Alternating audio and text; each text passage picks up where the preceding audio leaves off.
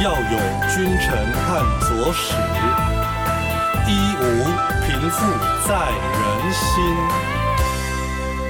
人心连意，健康所依。仁医师聊健康，给你更多中医知识。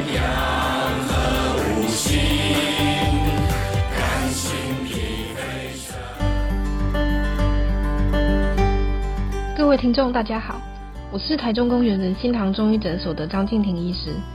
今天要来跟大家聊聊青少年转骨。那转骨呢，是在台湾特有的现象，在中医五级或是现代中医教科书都是没有记载的。它的发展背景是在台湾早期物资比较缺乏的年代，青少年大多营养不良，身体瘦弱，所以在登短的过程，也就是在第二性征开始发育的时候，可以借由中药进补的方式强壮筋骨，补养脾胃。帮助体格发育和长高。那我们时间拉回到二零二一年的现在，家长还是都会担心孩子长不高、胃口不好等等。实际上，中医门诊常见的状况是小朋友挑食，或是肠胃消化功能不好，引起营养的不均衡，反而不能太过用补药。目前坊间各家中医诊所或中药房转骨方的药材都不太一样，大部分都有包含补脾胃、补肝肾、壮筋骨的药材。提早或是过量服用这类的中药材，可能会提早启动青春期的发育，所以不是越早吃越好。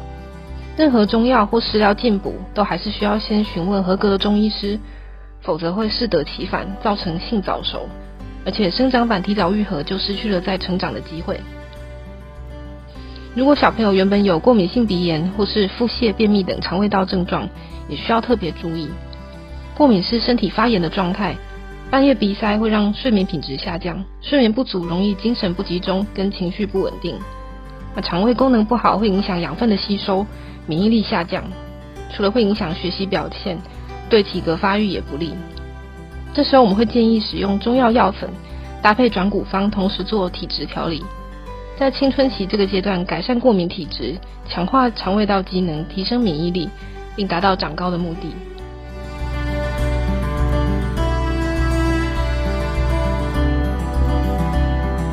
转骨的原理是什么呢？青春期阶段着重的是肌肉骨骼的发育。中医认为，主要根本在于肾，肾是先天之本，且肾主骨，也就是骨头的发育跟肾关系最大。因此，肾气的盈亏会影响发育的情况。而脾胃是后天之本，且脾主肌肉，后天饮食获得的营养吸收及运化到全身，均有赖于脾胃的功能。营养吸收的好，更有助于生长发育。透过调理脾肾的中药，可以促进生长板分化增生，促进骨骼生长，增加骨密度。根据一所大学中医部的研究，曾经服用转骨方的孩子，在进入老年后，骨质流失程度比没有服用的同龄人还要更少。一般人骨密度在成年初期会达到高峰，之后逐年递减。转骨期间，骨质获取就是存骨本的概念，可以延缓老年进展为骨质疏松症的时间。青少年成长的黄金时期在十一到十七岁，女生在十一到十一岁左右，十一到十四岁左右是成长的高峰期，男生会稍微晚一点，一般在十三到十六岁左右。在正常青春期发育的阶段，一年可以长到六到八公分。这时候，有的孩子会伴随出现生长痛或是抽筋等征兆。那么外观上需要等到第二性征出现，才真正进入生生长的黄金期。那简单判别方式，男生可以看喉结，或是是不是已经变深了。那如果长痘痘或是阴毛一毛变多，都是一个征兆。那女生则是以出经跟乳房发育来作为依据。第二性征还不明显，就不宜过早的进补。那现在因为饮食西化的关系，吃到油炸加工食品过多，就会诱发第二性征提早出现。女生如果在八岁，男生在九岁、十岁这个阶段出现性早熟，建议就先不要喝转骨方，应该到小儿科内分泌或是新陈代谢科让医师抽血检查一下，也可以照一下生长板，看看是否还有生长的空间。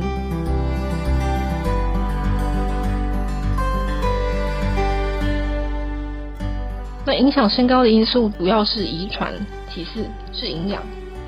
我们可以利用父母的身高，大约预测小朋友的身高。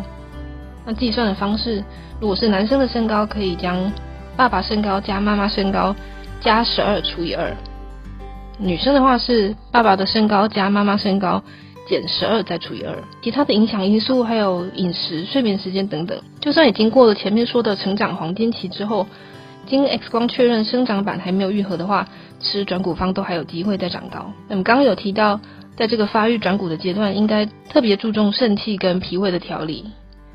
一般常见转骨药材有帮助骨骼生长的杜仲、补骨脂、骨碎补、女贞子等等。那食材的部分像黑木耳、黑芝麻等。补养脾胃常见补气健脾的中药，像大家所熟知的黄芪、人参、白术等。那中药房或是一些诊所会使用到台湾中草药做食补方，像是狗尾草或是九层塔炖鸡汤。都是比较适用于胃口不好、脾胃虚弱的小孩。那搭配体质调理的部分，女生可以在月经结束后配合使用一些补血活血的中药，像当归、熟地、丹参等等做调理，可以减少经痛跟将来子宫内膜异位症的几率。那男生常因为运动跌打损伤，导致气滞血瘀，那调理的重点在于筋骨跟气血。每个孩子的体质都不相同。找到最适合的转骨方，才能对成长有最大的帮助。那什么时候适合转骨呢？我们进补也要顺应节气，一年有两个时候，是春天跟秋天。春天是万物开始生长发育最蓬勃发展的时候，可以在春天的时候服用三个月。那入秋呢，则是开始收养储存的时候。常说白露转谷，在白露。立秋的时候，秋天来临，慢慢转凉，可以让身体储存能量，是大概喝三个月到冬至左右。那有人会问，夏天不能喝吗？因为台湾近年来夏天都是闷热高温的天气，小朋友会比较不愿意喝温热的汤药，效果也会比较不好。那小朋友最关心的问题是，这个汤要喝多久呢？如果女生遇到月经来的那个礼拜，就先停喝，过了以后再继续服用。女生大概可以到十六岁，男生到十八岁，到生长板愈合之前都还有机会。那如果有感冒、喉咙痛或是急性肠胃炎的症状时候，就要先停止服用。平常生活习惯也有一些特别需要注意的地方。第一个就是要早睡，发育中的孩子需要充足的睡眠，因为生长激素分泌在进入熟睡后两个小时开始，在晚上十点到凌晨三点分泌的量是白天的三倍。所以，我们理想的就寝时间是晚上十点，最晚不要超过十一点。每天至少都要睡足八小时。